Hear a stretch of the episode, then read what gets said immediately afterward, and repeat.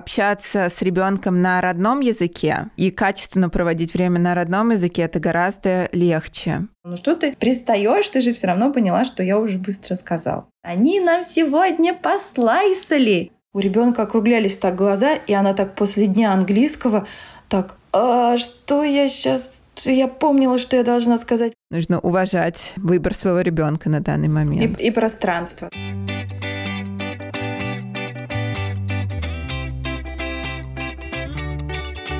Всем привет! Меня зовут Саша Юсупова. Я англомама и преподаватель английского. И вы слушаете подкаст «У вас будет билингвенок» про раннее введение иностранного языка, про то, как воспитывать ребенка билингва в России. И сегодня я скажу и не только, потому что а, сегодня у нас очень интересная тема, как сохранить русский язык за границей. В подкасте мы делимся своим опытом, обсуждаем волнующие нас темы, а также слушаем экспертов. И сегодня у меня в гостях гостях Ахмадеева Лейсан, руководитель проекта Russian Хорошо, русский язык как иностранный для взрослых и детей. Лейсан ведет еженедельные занятия для русскоговорящих билингвов зарубежья в студии Тили Бом. И также Лейсан мама двух билингвов. Лейсан, привет! Здравствуйте, всем привет! Спасибо, что меня пригласили сюда. И это билингвальная тема, это не только сфера моих интересов, но, конечно же, мне хочется похвастаться, я сама билингв. Да, мама двух билингвов.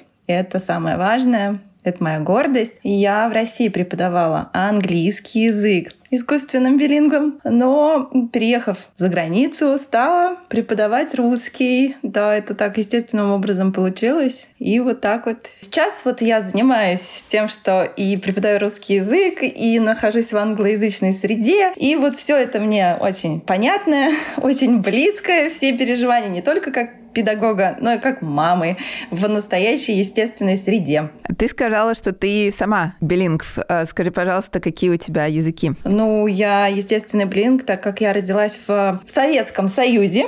Я по национальности татарка, и, конечно же, языком семьи был татарский. И до того, как я пошла в школу, по-русски мы не говорили. Поэтому язык среды мой был русский, а язык семьи — это татарский. Это знание, конечно, сейчас уже свой вот такой детский детский опыт сейчас сравниваешь и понимаешь, через что и детки проходят, и понимаешь, что было не так, или что можно сделать, э, из чего получить большую пользу. Это очень круто, на самом деле, что тебе дали этот язык в детстве, потому что я знаю, что многие семьи отказываются от этого опыта. Могу сказать, например, своей семьи. У меня мама наполовину татарка, и никто с ней по-татарски не говорил. Она знает там, может быть, пару слов, и все тут. А все можно было бы очень просто организовать, и, возможно, это принесло бы большую пользу. Прежде всего для развития мозга, например, даже если ты этот язык не используешь в дальнейшем.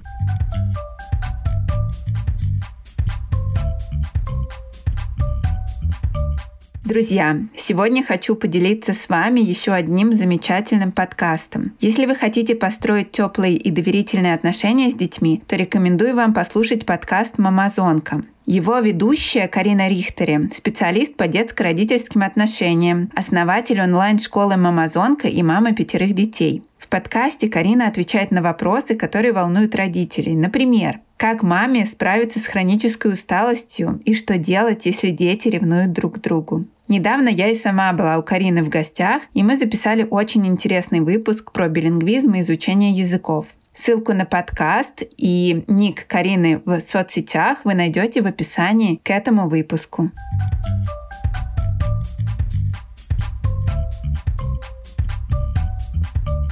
Ну что, давай переходить к нашей теме. А, сегодня мы говорим о русском языке. Может быть, это немножечко будет необычно для моего подкаста, потому что я больше всего говорю здесь, как ввести английский язык здесь, э, в России, как его сохранить, как его развить и как его не потерять. Но сегодня я хочу поговорить о русском языке, потому что, в принципе, иммиграция в другие страны — это не редкость, и часто, так сказать, англо-родители, переезжая за границу, становятся руссо-родителями и уже переходят с английского языка, если они говорили в России на нем с ребенком, на русский за границей, и уже стараются все всеми силами сохранить его. Сейчас волна иммиграции поднялась, и я думаю, что этот вопрос будет многим очень актуальным. Как мы должны себя вести, как вообще перепрофилироваться из англа-родителя в родителя, говорящего с ребенком на русском. И так ли это необходимо? Или мы можем как-то, допустим,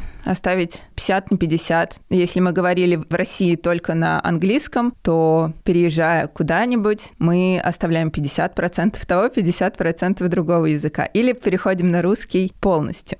Да, мне, наверное, здесь хотелось бы сказать о том, что, наверное, правильно говорить, что мы все в мультикультурной среде находимся. Ведь это очень долгая дистанция. Язык — это вообще инструмент. Нужно понимать, что вообще это инструмент. Любой язык — инструмент. Как мы его используем? Да, все знают эти все популярные системы по АПОЛ или по месту и времени. И вот когда изменяется обстоятельства, конечно, это выбор родителя. Как же быть, сколько процентов у каждого. Если брать отдельно взятую ситуацию, у всех по-разному. Мы переехали в Австралию, когда у меня был малышка и подросток. И совершенно это разные условия. То есть для подростка, который в среде находится 80% своего времени, с ним, конечно, система отношений, взаимодействия другая и план другой, да.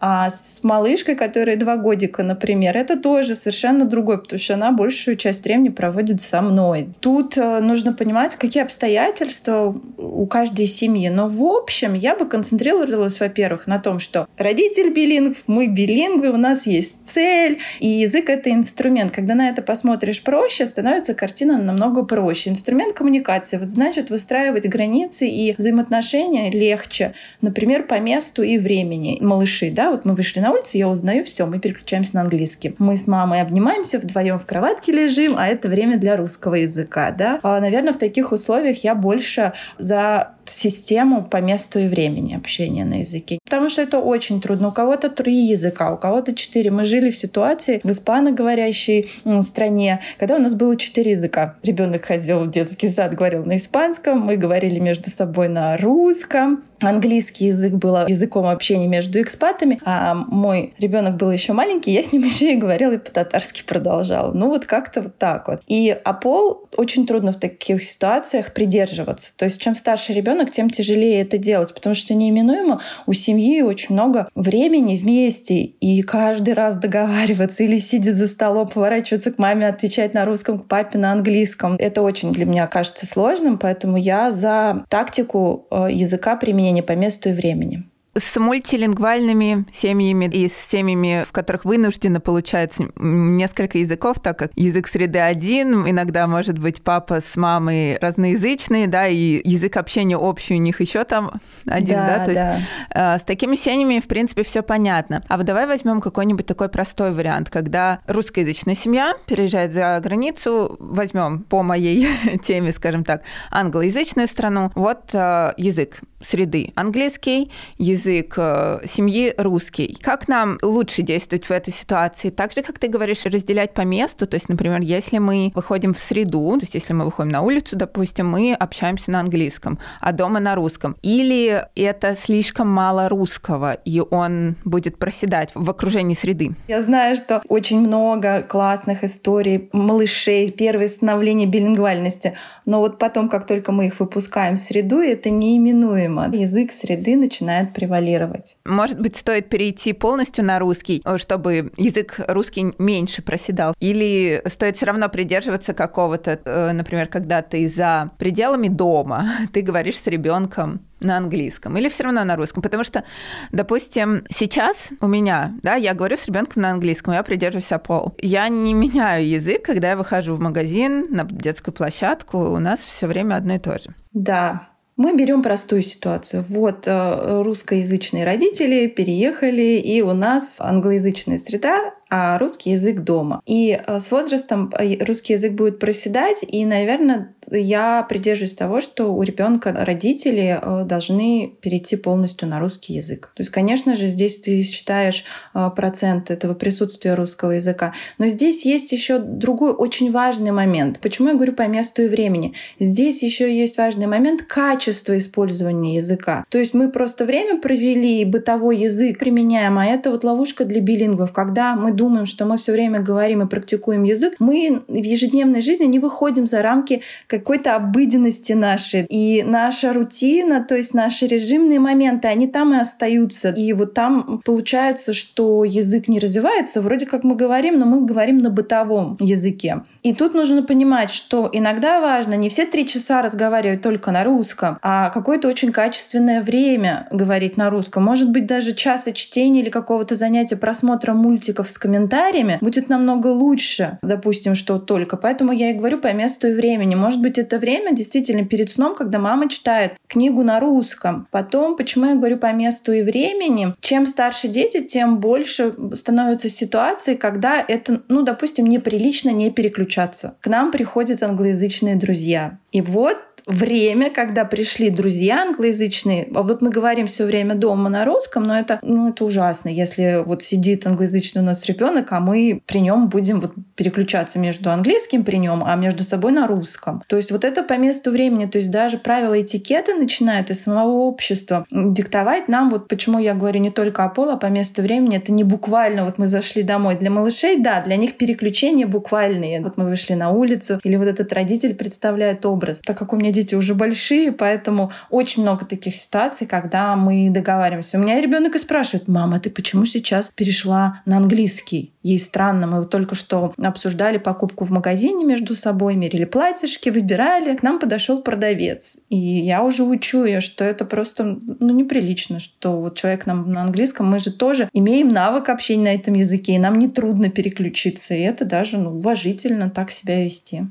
Да, я согласна, но здесь в России я еще несколько месяцев назад так не делала с английским. Ну, то есть э, это проблема других людей, казалось мне. Понимаете вы нас, не понимаете и так далее и тому подобное. Но тут мы сталкиваемся именно вот тоже с проседанием английского, с тем, что нам не хватает времени, не хватает лексики. На мой взгляд, общаться с ребенком на родном языке и качественно проводить время на родном языке это гораздо легче, потому что, ну, в принципе, у тебя этот язык правильно функционирует в голове.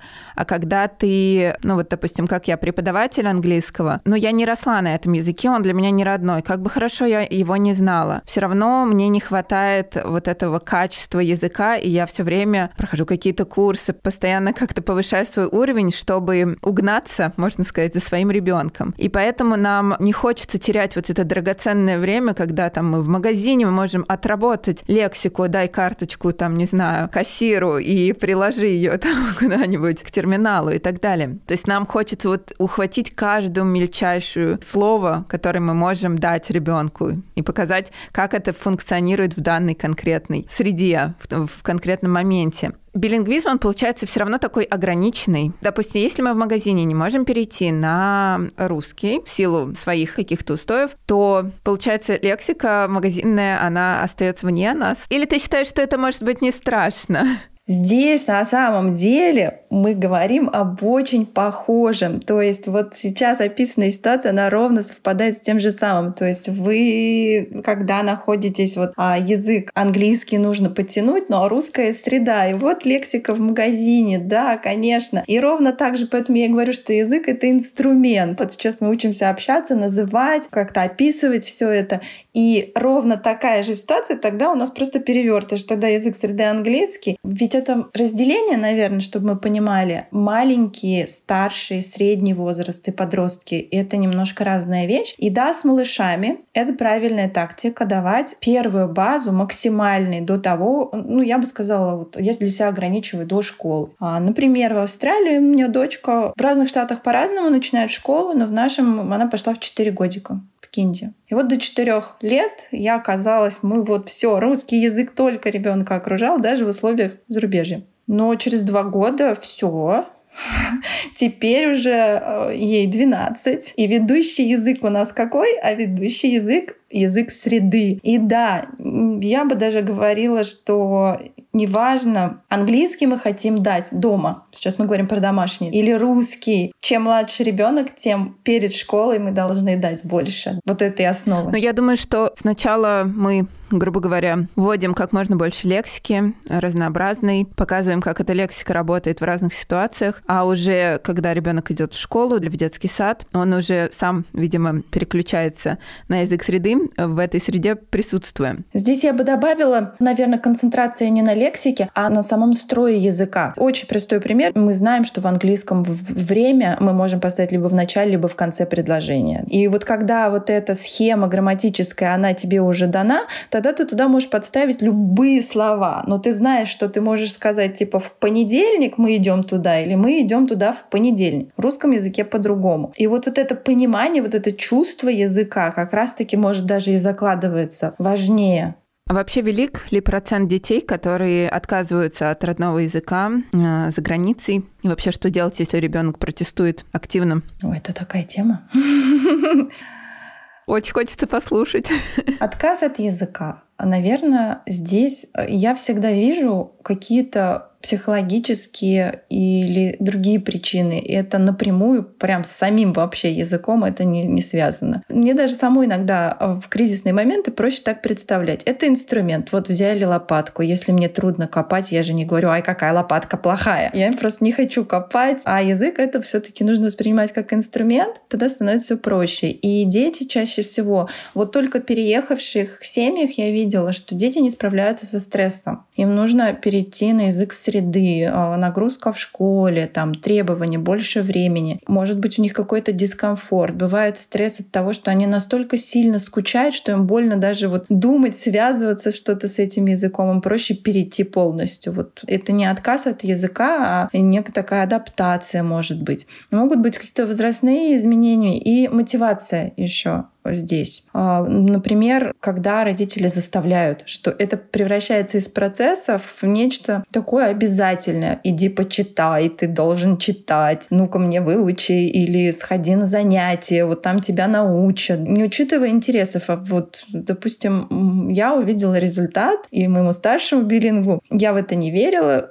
и очень скептически относилась к онлайн-сетевым играм. Но там было очень много друзей из России. И поэтому, пока они там играли в свои игры подросток, да, соответственно, печатали какие-то сообщения на русском. Но чем не мотивация? Тоже инструмент, тоже используют. И э, вот эти контакты сохраняются. И эта лексика подростковая, допустим, сохраняется. Ну, Короче говоря, я использовала любые возможности и видела, ага, вот тут вот мы можем. То есть это нужно отступить от каких-то классических только понятий, что русский язык — это учебник, тетрадка. И это очень часто э, такое представление о русском языке, потому что это наш родной язык. И мы представляем как раз-таки, это наша ловушка как родителей, что это что-то такое понятное, я сейчас скажу, мне жить понятно, вот тебе понятно, и мы его сейчас будем учить. И, конечно же, нужно понимать, что это совершенно разные виды могут быть взаимодействия это лепка. Кому-то нравится рисовать. Мы нашли прекрасную художницу русскоязычного преподавателя, и у меня ребенок а, около года бегала к ней на занятия, и она рисовала, и при этом общалась как раз-таки на русском языке. Русский язык вот развивался как тематическая лексика. Не в магазине так нельзя, тогда мы найдем преподавателя рисования и ну, через удовольствие, через интерес. И когда действительно русский язык это не то, что мы сейчас выучим, а то, чем мы пользуемся для того, чтобы вот жить интересно и получать знания. То есть мы, получается, прислушиваемся к интересам ребенка и таким образом вводим ему родной язык и сохраняем его. И чтобы не было и проблем, чтобы не было стресса, чтобы не было протеста и отказа. Бывает ли отказ, когда никто ничего не заставляет делать? Допустим, просто у вас сохраняется дома общение, но ребенок все равно стремится к языку среды. И вообще, может быть, мы дадим какую-то градацию по возрастам, как вообще это происходит, в каком возрасте? Потому что я совершенно вне этой темы. Угу. Здесь, наверное, хотелось бы вспомнить о естественных стадиях освоения языка, да, и вот этих вот пресловутых «я слушаю, я говорю», да, до двух лет мы активно слушаем любой язык, да, набираемся, потом начинаем говорить, потом я пишу, и я читаю, да, и я читаю, пишу. И вот эти вот два навыка, то, что я слушаю, я слушаю, я слушаю, когда дети много слушают, они чему учатся? Только слушать. Здесь чаще всего родители делают ошибку, когда настает кризисный момент вот баланса среда и семья. Я видела это очень часто, и у меня был такой протест дома тоже. Когда ты задаешь вопрос, например, на русском, а тебе отвечают на английском. И вот так. Дальше наш мозг, мы сами, мы все люди такие, идем по пути наименьшего сопротивления. Мне проще и быстрее тебе мама сегодня сказать, вот объяснить, например. И еще бывает так, что они в школе выучили новое слово, а этого понятия в русском языке в словаре еще нет. И здесь, например, я предлагала дочке объяснить. То есть я знаю, что она сказала, но она, допустим, могла там в садике им дали им какие-то угощения, и она такая говорит, они нам сегодня послайсали хлеб. Я не сразу поняла. Я уже привыкла, потому что вот оно так проникает. И тогда я и учила. А скажи другими словами. То есть нарезать кусочками еще не было. А вот именно конкретно, что это нарезали кусочками, не просто порезали, а кусочками. Вот этого в словаре, допустим, не оказалось. И поэтому проще такое словотворчество. Моей подружке сын сказал, мама, мувайся. Ну и у искусственных у нас тоже здесь мы все с этим сталкиваемся. И здесь, да, Очень что забавно. может помочь? Это самыми маленькими. У них, конечно, э, по, по возрасту словотворчество — это тоже что-то естественное, понятное. Даже у монолингов, вот одноязычных детей, то же самое происходит в определенном возрасте. А здесь какая ловушка? Мы позволяем. То есть мы позволяем ребенку раз шаг, два шаг, три шаг, он привыкает по пути наименьшего сопротивления, но ты же все равно поняла, и это вот то, что мой подросток потом мне и сказал. Ну что ты пристаешь, ты же все равно поняла, что я уже быстро сказал. Здесь мы приходим к правилам и э, дисциплине, и это, наверное, еще и самодисциплина. Мне, наверное, было легче, потому что я натренирован как преподаватель и на своих учениках. Я сразу как преподаватель вижу, когда они переключились, они сами не заметили. Я держу цель, удерживаю, и это мне помогло с детьми вот этот момент улавливать, что может помочь. Помож, может помочь попросить объяснить другими словами, да, но оставаться как можно дольше в том языке, в котором мы сейчас находимся. То есть это, допустим, правило. Если, опять же, вот то, что я первое сказала по месту и времени, но тут же я использую правило, что я ожидаю, что мне ребенок ответит на том языке, на котором я обратилась. Неважно, мы в магазине или не в магазине, но если обратилась на русском, я, наверное, жду, что будет ответ тоже на русском. Вот в такой момент, когда ребенок привыкает, ему уже проще становится вот э, не мучиться ответить, а родитель все равно понял. А вот в такие моменты очень часто бывает, переключаются и потихоньку проходят, а потом уже трудно родителям, у них меньше времени, там, они уставшие с работы, ну, действительно. А потом ребенок уже протестует, уже все, вот этот момент очень важно, мне кажется, успеть поймать. То есть э, вовремя установить правила, где на каком языке мы разговариваем, правильно? Да и вовремя самим суметь вот это отследить, когда ребенок, ты обратился на одном языке, а он ответил тебе на другом. Наверное, в вашем случае тоже вы обратились, например, на английском, да, а ребенок на русском ответил. Это тоже, вот, наверное, так и интересные границы и правила, такая самодисциплина. Я хотела э, добавить про, про активный протест или когда отказываются или не могут дальше продолжать. В моей практике случалось так, что когда ребенок не может э, свои эмоции описать, опять же, он говорит, мне скучно, я не буду вообще. Не понимая, не буду, не хочу. А за этим иногда не хочу, а скрывается простое «мне трудно». И что делать? Я за то, чтобы был. Язык должен быть. Это инструмент, это должно быть весело, это должно мотивировать, это должно быть приятно, понятно, интересно. И поэтому такие ситуации были в игре у нас. Когда приходил новый ребенок, это была группа, и он говорит, я больше с вами не буду играть. И не, не буду, скучно, все, не пойду. Но сохраняла я позитивные эмоции, там, да, похлоп, хлопать, да, была динамика игры. А, опять же, это группа, все включаются. Когда ребенок понял уже правила и понял, что вот, смекнул, а, потому что это стресс, он попал резко вот в группу с погружением, а тут только на английском учитель. Вот, я не буду злиться и так далее. А потом он понял, что, оказывается, с Лейсан весело на занятии. И вообще, если я не понимаю, надо немножко подождать. То есть дать ребенку время очухаться, дать время на то, чтобы понимать, что это ну, не прямой отказ только только поискать другие причины, а, вернуться к тому, что это должно мотивировать, и должно быть интересно и приятно. Это должно быть,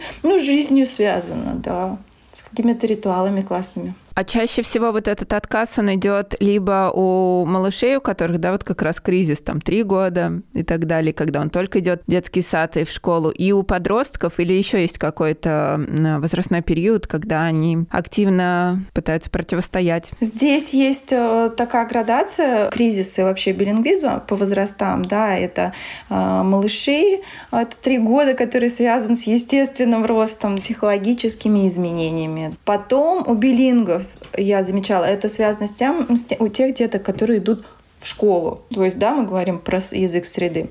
Дальше идут подростки, когда это не только язык среды, а когда просто малыши готовы, наши птенчики вылетать из гнезда, они ищут себя, и нередко а, не только о том, что вот подростковый, вот это я от вас ухожу, вы меня не понимаете, это не только с родителями и вот сепарацией связано, но и плюс туда подпадает, бывает, и язык вот в, в этот момент если по возрастам. А если конкретно говорить, то на моем примере я вижу, вот в Австралии сейчас школьный год только начался, мои ученики, малыши пошли в школу, и моя дочь, когда только пошла, я видела, насколько ей было тяжело переключаться. Вот здесь простой пример, а, что можно сделать. Вот в момент, когда забрали, дать ребенку очухаться, и я нашла такой выход, это какое-то переключение, буквальное потому что был большой день, и по месту времени кажется, вот мы уже вместе, у нас время вот с мамой, но простой предмет, который переключает детям очень важно. Там игрушка, которая сидит в машине, ждет после школы и говорит привет, и все, вот мы с ней, она, она с нами разговаривает по-русски. Или мама, которая начала говорить по-русски, но не тараторит, тут тоже нужно понимать. Потому что я видела, как у меня у ребенка округлялись так глаза, и она так после дня английского так, а что я сейчас я помнила, что я должна сказать маме, но я физически видела, что она физически переключается вот просто. И это было вот где-то с 4 до 6 лет. Но я себе так представила, что вот когда рассказывают про билингвизм, вот эти связи формируются, да, у деток. Вот, наверное, в этот момент они таким трудом и формировались. Но я стояла на своих правилах, что мы отвечаем на языке, на котором тебе обратились, и она уже знала, поэтому подбирала слова. Если мы не можем описать свой день, и вот в школу мы что-то сегодня сделали, то попытаться сказать, а, объясни это другими словами. А что, что вы там точно делали? И медленно после школы с малышами переключаться. Иметь какую-то игрушку переключатель или человека. Мы сейчас поедем на музыку. Мы, например, еще ездили на музыку к русскому педагогу и пели там с удовольствием русские песни. Ну, на русском языке, да. Невероятно, конечно, ты расскажешь про это переключение. И я думаю, насколько же мозг ребенка в этот момент работает. Наверное, там образуются разные связи, которые у монолингва не присутствуют, не рождаются вот эти вот нейронные связи. Я, конечно, не, не очень сильна в биологии, но я думаю, что это приносит большую пользу, в принципе, развитию мозга, когда у тебя такая тренировка происходит практически ежедневно.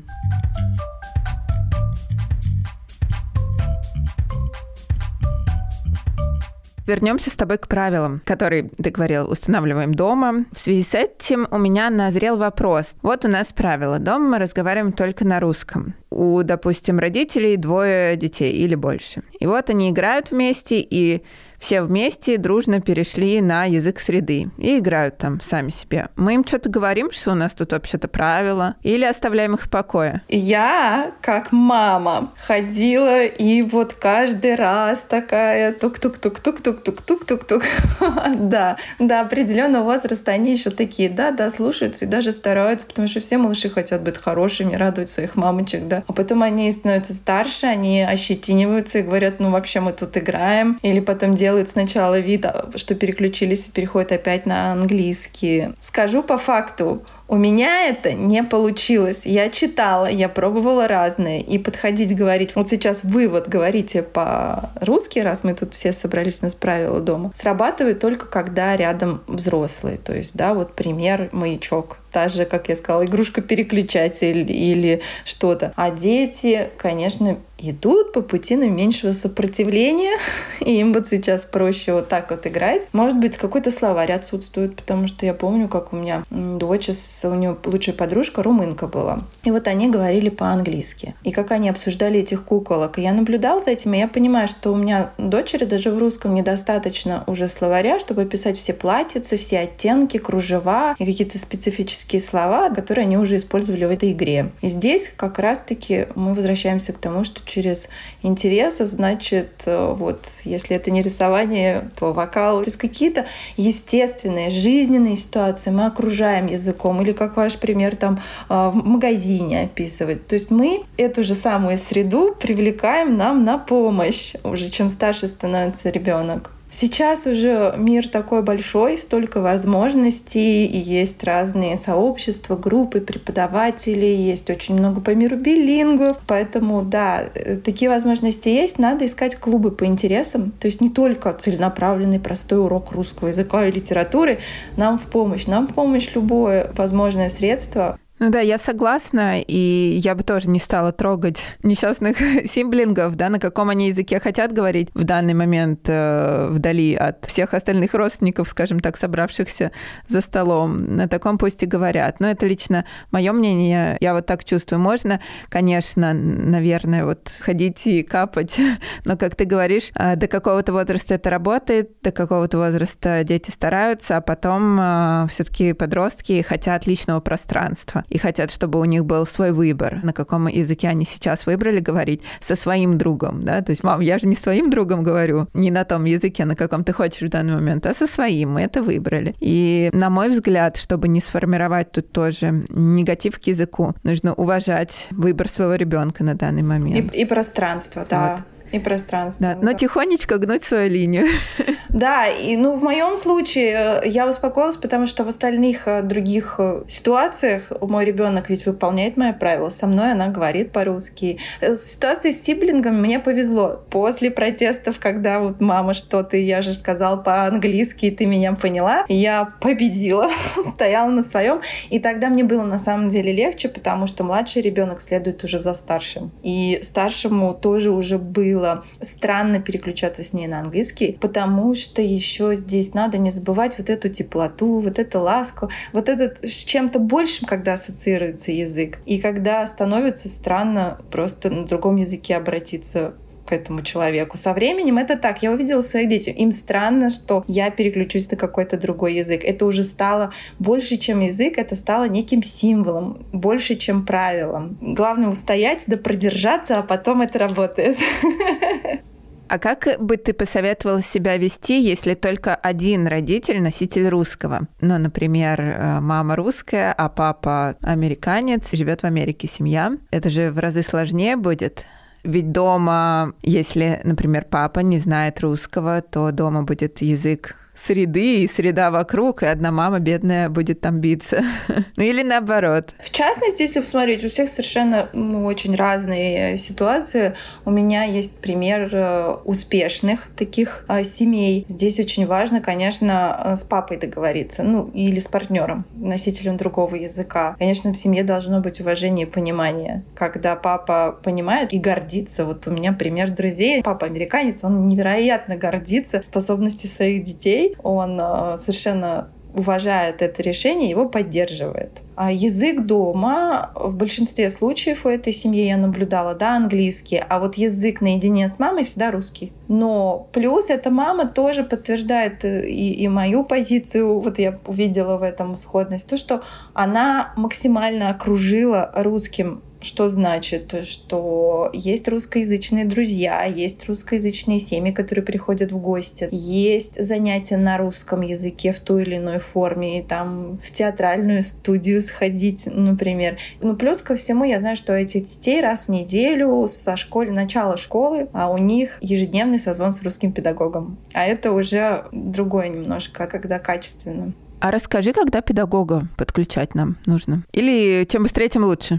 Ну, это ваши возможности в ситуации, когда мама много времени проводит с ребенком и может и в магазине, и в театре говорить на английском, да, и в такси сели, поехали, машины увидели, обсудили. А если мама работает, уменьшается время, конечно же, здесь нужен еще этот человек, и для меня еще этот человек переключатель тоже. Вот у нас еще есть человек, который будет с тобой говорить только по-русски или только по-английски. Конечно же, в этом случае будут результаты. Тем более специалист как раз тот человек, который привнесет вот это качество языка, который уже точно даст вот эту грамматику, он понимает, что и где целенаправленно делать. Допустим, в русском языке есть специфика, у нас есть падежи, у нас есть окончания, у всех билингов, англофонов. Сейчас, вот я работаю с англоязычными детками, категория рода мой, моя, мои, это мы просто на каждом уроке как только не играем. Следующая самая тяжелая ошибка — это а, два и две. Казалось бы, вот тоже там... Один и раз.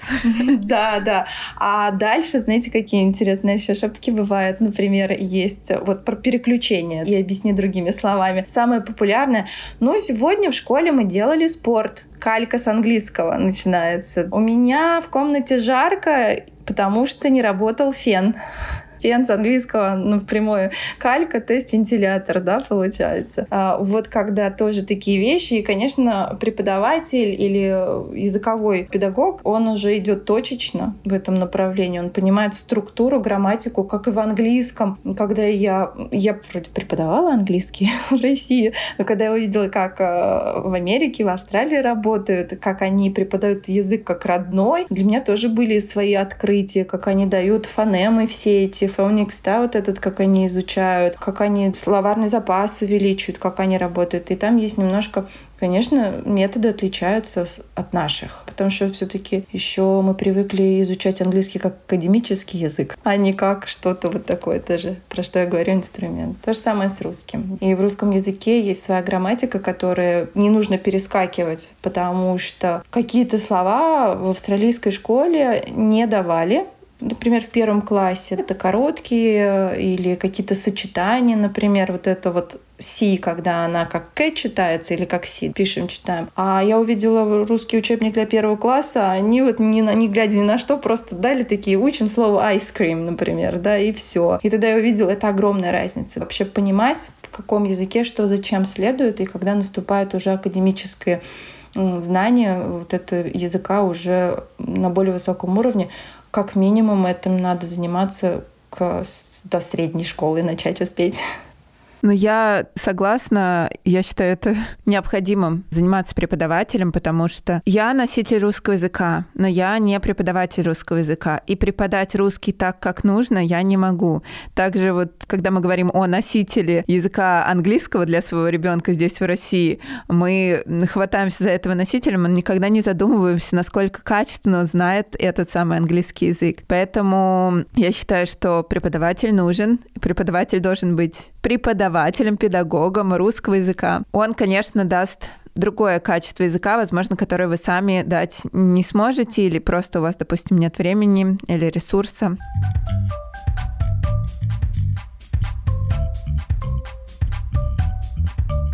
Скажи, пожалуйста, над акцентом, над интонацией ты как-то работаешь? Потому что это же тоже очень такая распространенная ситуация, когда мы переносим интонацию одного языка в другой. Ну да, как и ошибки, да, мы делали спорт, это моя любимая ошибка. Я просто постоянно, я ее исправляла два года, и да. А акценты, интонации — это такой интересный вопрос. Скажу так, вот в русском языке есть наши все попевки. Если уж мы сегодня говорим о русском языке, то русский язык очень у нас ритмичный, у нас слоговая система над английского этим хорошо отличается. И вот, вот все, что для раннего развития мы знаем даже из своего детства, оно все классно работает. Даже когда дети вот э, используют перкуссию, то есть хлопаем мы как-то в ладошки, стучим ложками, все это. И это как раз формирует основу, ритмику вот этого языка, это деление на слоги, это потом закладывает будущее чтение, открою вам секрет. И э, в этом то, что мы носители, это нам помогает. Про акцент, если говорить. А, конечно же, в условиях зарубежья. Здесь очень много нужно. Это, конечно, к педагогу. Вот это, это фоносемантический слух, когда ты на слух э, различаешь различные звуки. Это и нужно быть уверен, что у ребенка все артикуляция, то есть произношение, то есть это с логопедом там, да, какие-то вопросы. Ловушка еще такая есть. Я исправляла дочери все свистящие, шипящие звуки. Но опять же, я как педагог это уже слышала, потому что все свистящие, шипящие говорящие в русском языке у нее были английские. Губные, губно-зубные, вот это все. И так казалось, вроде она правильно говорит, но что-то не так. Потом я поняла, что это вот, например, вот эти звуки, да, положение языка. Поэтому все вот эти логарифмические упражнения, скороговорки, все эти стишки, да, помогают поставить язычок в правильное, научиться. Еще я читала очень интересную вещь о том, что вот в раннем возрасте какую артикуляцию мы привыкли выполнять, чем раньше, вот, тем быстрее быстрее наши мышцы привыкают к вот этим звукам. Ну, допустим, звук «ы», его не существует ни в каких других языках, только в славянских. И его трудно потом поставить уже... Э, ну, иностранцам его вообще очень трудно произнести звук «ы». А как дальше работать прям родителям с интонацией, конечно, вот первый навык — это слушать, да, слушать качественную речь. Но здесь нужно понимать, еще хотелось мне сказать, я встречалась очень много ситуациями, как в России, когда преподавала английский, так и здесь. Но мы смотрим же на, на языке мультики, но вот этого достаточно, он же слушает. Слушать это достаточно. Но если мы только слушаем, и там нету правильного видеоряда, то это не гарантирует о том, что ребенок останется билингвом, неважно, это в английском или в русском или в другом языке, он будет это воспринимать, но если связь с произношением, с использованием это в речи не сформировано, то это и не выйдет в речь. И я, когда улучшала свой английский, я это делала и рекомендую всем, кто хочет поработать над акцентом, когда вы слышите носители и вам это нравится, то как только вы это услышали, повторите это. Не, не просто услышьте, а запомните, а вот прям за ним. Я еду по радио, услышала э, очень редкое сравнение, или первый раз, да, и я вот иду, еду и три раза повторяю за веду, ведущим радиопередачи эту формулировку. Э, с маленькими детьми вот мы как раз слышим эти песни в мультфильме, или фразы, или постановки, или инсценирование по голосу. Все это слышать пример — правильный, красивый, четкий, да, и если уж мы говорим об не только интонации, то акценте, то и дальше мы это произносим, то есть переносим в реальность, в речь.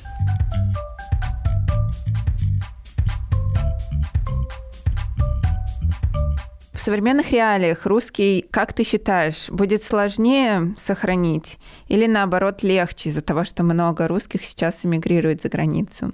Вопрос может быть непростой, а может быть и простой, как, смотря как на него посмотреть. Мне кажется, кризисы случались всегда. Когда мы уезжали, нам тоже казалось, что очень много уезжает. И э, пластов иммиграции существует э, очень много, и есть э, сообщество, те люди, которые мигрировали, их родители еще в дореволюционное время. Поэтому каждое поколение встречается со своими сложностями. Мне кажется, главное не останавливаться, цель свою помнить. Помнить, что это должно быть удовольствие, это инструмент, это окружение. Ну а современный мир, конечно же, нам дает больше возможностей. Когда я уезжала в испаноязычную страну 15 лет назад, тогда не было скайпа почти. Все было на дисках. Сейчас, конечно же, доступны игрушки, сказки и очень много всего. И, конечно же, много русскоязычных за рубежом. Среди них можно найти много интересных ресурсов, помощи, идей то есть э, свое комьюнити, в которое можно вступить условно, периодически встречаться и вместе с детьми, и все это будет работать таким образом. Независимо от количества людей, все равно комьюнити, оно есть. Комьюнити есть в каждой стране и в каждом почти городе, да, и русские комьюнити, они очень разные. И очень много сейчас билингвальных школ и школ для детей, билингвов на русском языке, и преподавателей, уже книг очень много пишут, пособий выпускают. Здесь в Америке вот журнал выпустили, выпускают второй год интересный тоже для детей, билингвов целенаправленно русскоязычных, вот, например.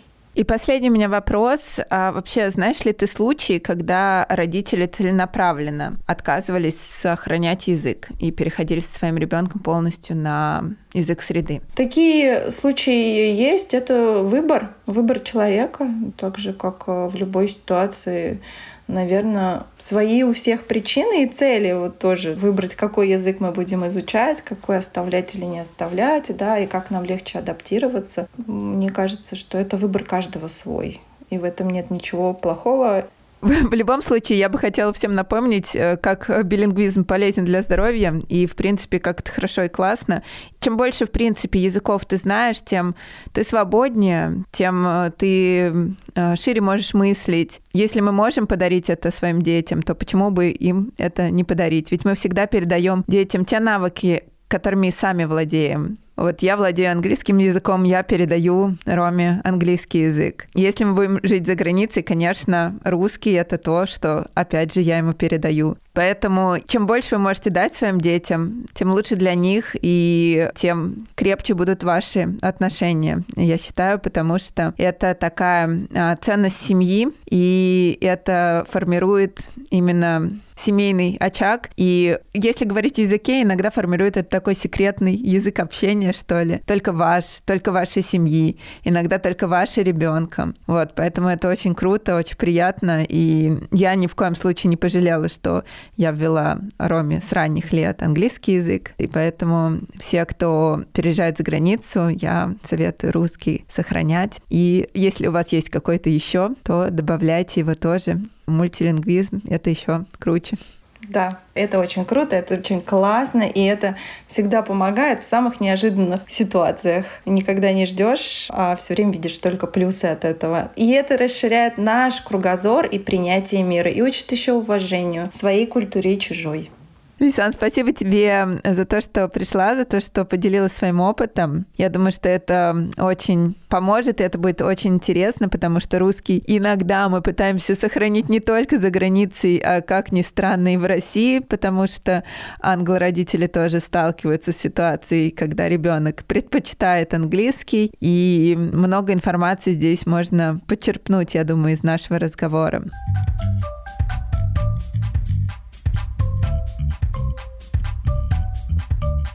Подписывайтесь на мой подкаст на всех платформах Apple Podcasts, CastBox, Google Podcasts, Pocket Cast, Яндекс Музыки и Spotify. Ставьте звезды подкасту в Apple и сердечки в CastBox и Яндекс Музыки. Оставляйте комментарии, а также делитесь подкастом в соцсетях, чтобы как можно больше людей, интересующихся ранним введением языка, могли нас послушать. Подписывайтесь на меня в соцсетях. Найти меня можно по нику alexa.teacher. Также подписывайтесь на Лейсан. Все ссылки оставлю в описании к выпуску. Записаться ко мне на занятия по английскому или в онлайн-школу к моим преподавателям, а также в разговорный клуб можно написав мне лично в Телеграме. Если вам понравился этот эпизод, вы можете поддержать подкаст донатом по ссылке в описании. Мы открыты к сотрудничеству, и если вы хотите стать партнерами подкаста, обязательно напишите мне. Всем спасибо, что были с нами. Пока-пока.